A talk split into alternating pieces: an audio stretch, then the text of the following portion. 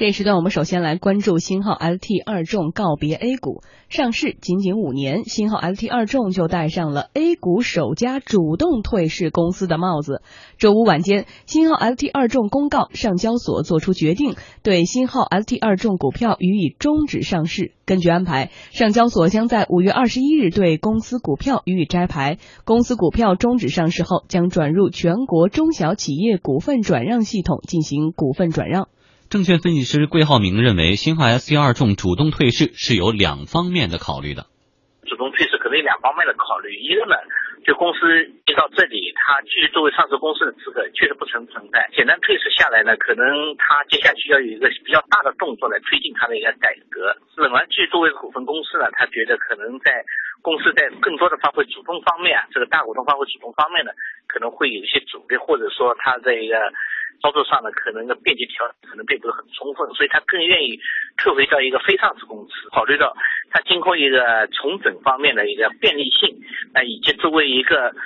单纯的国企，在这方面改制过程当中，它有可能获得更多的国家政策的优惠等几方面因素来考虑。二零一零年二月，新号 ST 二重踏入了资本市场，但自二零一一年起，这家公司就连续三年出现亏损。预计二零一四年亏损的局面依旧无法扭转，连亏四年意味着，即便新号 ST 二重不主动退市，也会遭到强制退市。为了避免强制退市，新号 ST 二重的实际控制人中国机械工业集团曾经以每股二点五九元的价格向全体股东发起收购要约。不过呢，与八点五元的发行价格和十六点一元的最高价格相比，二点五九元的邀约价格呢？呃，明显偏低，部分股东不甘心账面亏损，反对收购，这也导致了公司主动退市第一轮的失败。不愿意放弃的新华 ST 二众也没有停止主动退市的步伐，在第二轮当中呢，他们选择了以股东大会的方式主动终止上市。公司启动股东保护机制，由国基集团向全体股东提供现金选择权，价格依旧是每股两块五毛九。也就是说，想走还是想留，股东自己选择。这一次，超过百分之九十九的股份投了股东呢投了赞成票，而持股百分之五以下的小股民当中，有超过百分之七十七的人也支持。持主动退市，价格不变，但是结果就不一样。中小投资者态度的变化，主要来源于要约收购与现金选择权的差异。在此前的方案中，如果中小股东参与要约收购，支持主动退市，那么手中的股份将会被收购；但是通过股东大会终止上市的话，即使投出了赞成票，持有的股份依旧在中小股东的手中，并且后续有选择套利的权利。而这一改变对于不愿经历退市整理板波动又看好新号 LT 二重重新上市前景的中小股东来说，有一定的吸引力。在这次的股东大会之前，新号 ST 二重呢曾经建议股民支持主动退市。新号 ST 二重说，主动退市充分考虑给予股东选择的权利，保障了股东的利益，这也是公司选择主动退市的原因之一。不过，在证券分析师桂浩明看来，主动退市或许是公司的唯一选择了。我想最主要呢，还是公司当时呢是属于这个行业的一个景气度最高的时候上市的。那这几年呢，由于行业变动因素，那么再加上过去的规模呢过于庞大，这个投资呢也有一些失误。所以导致了在行业景气度下降、经济增幅下降情况下呢，它很难再维持过去的一个这样一个盈利能力，那么甚至呢出现亏损。那应该说公司的发展，这里既有大环境的因素，也有公司发展战略方面因素。那么像这类大型企业作为一种央企出现这种问题呢，应该说也反映出我们本身的管理体制啊、这管理模式以及资本市场在这方面缺乏一个内部的有效约束等各种系统性的一个问题。财经评论员叶檀认为，新号 LT 二重的主动退市有望在 A 股市场上起到示范效应，有助于退市制度的进一步完善。首先，它解决了一个主动退市的示范。这个标本的企业的起到了这样一个作用。其次呢，主动退市之后呢，再上市的可能性还比较大一点。否则的话，它未来在上市的过程当中会有问题。三呢是一个根本性的问题，就是说像这样的公司，呃，当初我们的股票市场很多都是为了这些公司解困用的。现在呢，你如果说业绩不到，再继续解困，这个可能性是不大的。给它退市，一方面我们的这些板块都需要进行重组，都需要进行基因改造，这就不是去上市融资的问题。未来这样的企业是不是要上市融资，能不能起到作用，也要打个大大的问号。嗯，呃，张毅，呃，看来这个新奥 ST 二重的主动退市，呃，首先是我们 A 股市场上的第一家，这个示范意义是不是大于其他的意义？对，我觉得之前其实我们讨论过这个话题，我觉得它的象征意义和实际都是非常重大的。我们知道这个中国的有个怪现象，就是这个退市比上市还难啊，想退是很难的啊。因为退的话，不像美国资本市场非常的成熟，就是和我们的资本市场这种整体的设计是不一样的。它因为它是一个对，它是个审批制啊，是这个审批制的方式，而不像美国，它是个注册制啊。不管你亏损不亏损，呃，不管你亏损还是盈利，你都可以在美国纳斯达克上市。但是国内不一样，你必须要盈利，而且持续盈利才可以。所以像京东这种公司只能在只能在美国上，在国内是肯定是上不了的。而且就是这个退市这个制度，其实我们这一年一直在酝酿，一直在推出。我觉得真正发生变化，其实还是在二零一二年的时候，当时的证监会主席叫郭树清啊，现在在山东山东省来主政当地方的领导。当时的时候呢，他又主动来推动上市公司这种退市这种改革。当年呢是有两个上市公司就退出了啊，一个公司还我采访过。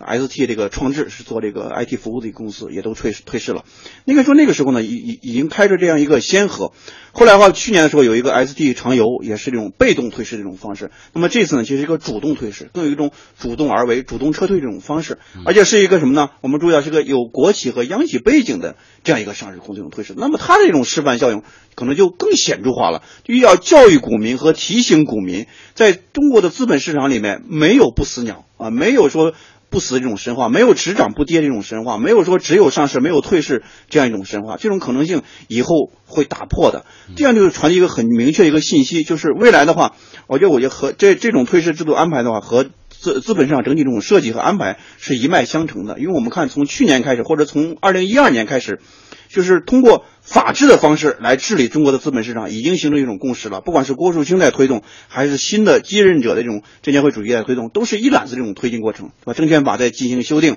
然后期货法进行立法，然后包括最核心的就是这个呃注册呃呃审批制改为注册制这样一种过渡。虽然目前还没有实现，但未来一定实现这样一种过渡。这是一脉相承的，就是让法治的因素能够成为资本市场一个核心的一个。判断和核心的一个主轴，不管你我们不再做，比如这次我们做这个新新三板，新三板的设施里面，就是不管你是盈利还是亏损，都可以在这个市场去进行一个交易。我觉得就是一定这样的话，就是上市和退市都是一个很容易的事情。只有这样的话，这个资本市场才是一个健康的、规范的、合理的和一个有活力的这样一个资本市场，而不是一个受管制的、受约束的计划经济体制下的一个怪胎式的一个资本市场，还受保护的。对，而且我们过去的资本市场其实还是一个双轨制，就更多时候是计划经济成分更多一些，对吧？早年间的时候，审批是要有条子的，每个省里面有上市这种额度。然后很多国企它不上市，就把这个审呃这个上市的额度壳资源卖给其他的公司，这种情况都是出现过的。而且当时当时我们在十年前搞这种股权分置改革的时候，所打着这个对国有股这种保护，甚至出台这样一个就是很奇特这种规定，不符合市场规律这种规定。就如果民营资本来介入到国有这种改造里面，如果这个民国有企业是盈利的，你一定要溢价百分之八十来购买我们的股权；如果是亏损的，你也要溢价百分之三十。要确保什么呢？确保所谓的国有资产不流失。但你这是不符合市场经济规律的。本身它是国有企业是亏损的，但是我要买它的股份，也要溢价百分之三十、百分之五十。那这样其实完全是不符合一种市场激励这种方式。所以说，目前来看的话，我们的资本市场这种整体的设计、顶层设计，包括到监管体系这种变化，其实很多时候已经发生很多这种变化。当年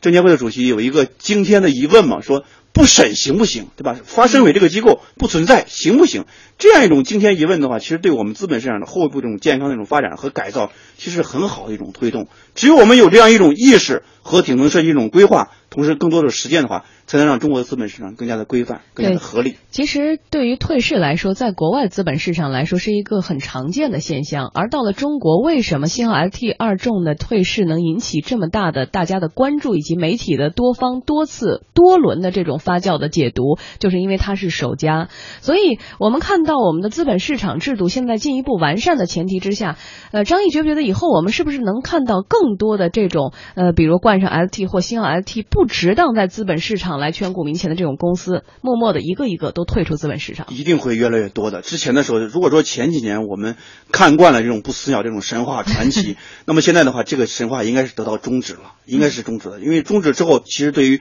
投资者是最好的一种权利保障。嗯，但是对于呃很多的持有新号 ST 二重的这些股民或者是小散户来说，他们确实特别的让人纠结哈。一位投资者告诉经济之声的记者，自己是申购新股的时候幸运的中签了呀，然而万万没想到自己中的是下下签。我申购新股嘛，申购嘛，中中签嘛，中签了一千股嘛，然后我就上了十块以上，我觉得这边好嘛，又又买了一点，买了一点看来不行，我跌下来了。跌下来我想拉低成本嘛，然后八块以下又买了一点，这样是综合下来的话，就可能就是八块多一点的价格成本价。后来不是他要要重组嘛，重组那个，我们想肯定肯定是好事噻，好事肯定能回去噻，至少会八千家以上嘛，对不对？十块以上嘛，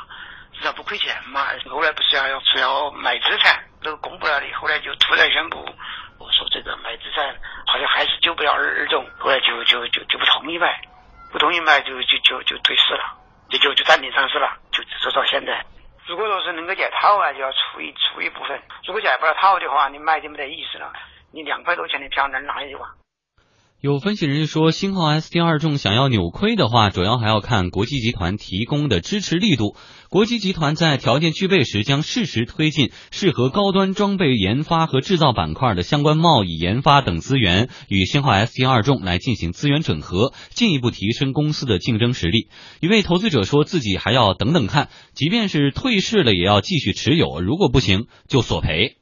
我觉得买不是明智之举。如果说是不行的话，当然可能要找他这个这个索赔。但如果他能回能回到呃主板市场上来，这就没得必要，没得意义了嘛，没得必要了嘛，对不对？他能够把二中救活，我们也就认了。如果二中死了，回不来了，再也回不来了，那么可能要要要要去追溯。证券分析师桂浩明认为，即使在牛市中，投资者也应该时刻谨慎，要有一定的风险意识。现在亏损也不是第一天了，已经连续亏了多年。在这个过程当中，有很多次止损的机会。很多投资者可能盲的以为央企不会退市啊，央企将来总会有资产重组。那么现在看来，并不是每个央企都会有资产重组，也并不是每个央企都能够保证你的收益。这当中呢，我觉得投资人还是要树立一个风险意识。值得关注的是，截至四月二十一号，公司及旗下控股子公司逾期债务超过七十五亿元。在这种背景之下，公司重新上市之路显然是极为坎坷的。而在星号 ST 二重的公告当中，公司决定退市以后，选择在老三板挂牌上市。之所以没有选择新三板，是因为退市公司在新三板挂牌配套制度还有待完善，沟通环节多，挂牌时间就不能确定了。财经评论员叶檀认为，未来星号 ST 二重的前途还不是十分明朗，而对于投资人来说，维权似乎难度很大。他建议在制度上应该减低维权门槛。那么从我们的法律方面来说的话，现在这个通过法律维权是非常困难的，那就必须要通过呃，必须要有呃证监会的这个处罚决定啊之类的，那这。呃，导致维权成本特别高。那以后是不是可以有快速处置方案？呃，有金融法庭可以推广，因为像上上海这些地方已经有金融法庭了，呃，可以更快速可以推广，不要让维权者的门槛变得那么高。嗯，所以这一次其实对于中小的投资者来说呢，原来就是两块五毛九的价格必须卖，都不同意。那现在呢，还是这个价格，但是你可以卖也可以持有，然后就通过了。同样的价格，但是结局是不一样的，所以他们也在等着新号 S D R 中有没有可能通过国资注入以后重新重组，再重新上市，然后我股价有可能会涨。就像叶檀刚才所说的，要成立一种金融法庭等等，让便于中小这个投资者去维权，这种可能性大不大？目前我们的中国资本市场这种法制化进程，应该说刚开始往前走，目前远不到成熟的时候。其实目前还有一个很关键的问题没有得到一个结论，甚至是监管机构在刻意回避的一个问题，就是责任追究的问题。就如果说这个公司是一个违规上市的，或者通过欺诈方式上市的公司的话，那么有没有一种责任追究制度？目前其实是没有的。为什么没有这样一种制度？其实对于监管机构来说是一个很大的一种拷问。我们设想倒推一下，如果一个公司通过欺诈方式上市了，股民发现这个问题了，进行索赔的话，那么证监会的发审委要不要承担责任？对吧？按照目前的规矩来说，是必须要承担责任的，因为是你审核的，你雇请的第三方，你雇请的专家。给他签，给他扣了这个戳，允许他上市的，那么你的发审委是要承担这个责任的。所以说板子是要打在自己身上的。所以说也是因为这个原因，目前我们看责任追究这个制度，其实目前没有这个靴子始终没有落地。但是我们看美国、日本、欧洲的发达的这种资本市场，它是有一种完善这种责任追究制度，因为它不是一个审批制，不是一个报备制，不是一个签批制，而是一个注册制。只有问责的话，他会问责那些谁给这个上市公司做了财务审计，谁给公这个公司做了主承销商来问责你，对吧？你你要为他这种欺诈发行来做这种承担这种责任，不涉及这种监管机构的问题，监管机构不做这种事实的这种判断，问责的板子是打在。会计师事务所或者是这些呃投行这些机构券商来给他做保荐的这种机构，所以说我们的退市制度一定是让那些制造风险的公司去承担风险，让他去承担风险，这才是一种完善这种退市制度。那么这次这种主动退市的话，其实对于我们的中小股民、中小散户来说，也是一个很好的一种提醒，很好一种风险的警示，提醒我们的股民，特别是在四千三百点目前的。有很多新入市的，要即将入市的这些股民来说，要认清这样一个道理：你是投资啊，不是不是投机啊，你是选股而不是炒股啊。选股和炒股是不一样的。你很多时候你这股票，如果你认准的话，就是选它的公司，你可能会拿很多年，对吧？比如一只股票我已经拿了十多年了，我一直看好它，我认可这公司，跌了可以去补仓，涨了也不一定去卖它。我们要引入一种价值投资这种观念和和意识。那么同时在责任追究制度缺失的前提之下。就要求我们的股民要什么呢？瞪大眼睛，伸长脖子。没有办法，目前我们的法律环境，我们的很多政策也不支持我们进行这样一种索赔这种制度安排。对，其实不仅是对于很多的股民，也不仅是对于我们的证券市场，也不仅是对于这些上市的公司，可能这种疯狂圈钱以及信息不对称、制度不完善的年代，或者是这个阶段，也正在慢慢的离我们远去。